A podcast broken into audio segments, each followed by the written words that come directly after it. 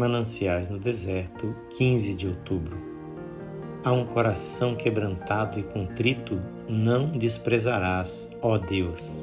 Salmo 51, 17. O que Deus mais usa para a sua glória são as pessoas e coisas bem quebradas. Os sacrifícios que ele aceita são os corações quebrantados e contritos. Foi o quebrantamento da força natural de Jacó, em Peniel, que o colocou no lugar onde Deus o pôde revestir de poder espiritual. Foi o quebrar da superfície da rocha em Horebe pela vara de Moisés que permitiu a saída das águas frescas para o povo sedento.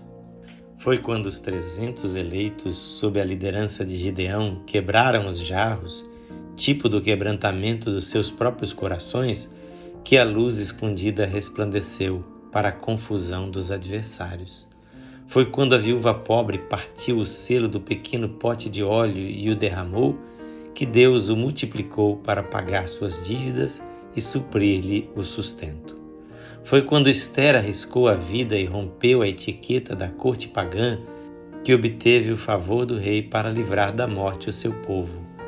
Foi quando Jesus tomou os cinco pães e os partiu que o pão se multiplicou no próprio ato de partir e foi suficiente para alimentar os cinco mil.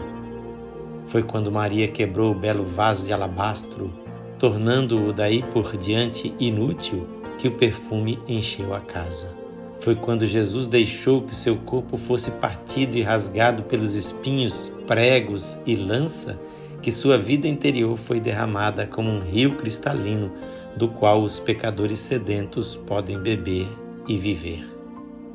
É quando o lindo grão de trigo se rompe na terra pela morte que sua vida interior brota e produz centenas de outros grãos, e assim por diante, através de toda a história e toda a biografia e toda a vegetação e toda a vida espiritual. Deus precisa de coisas quebradas.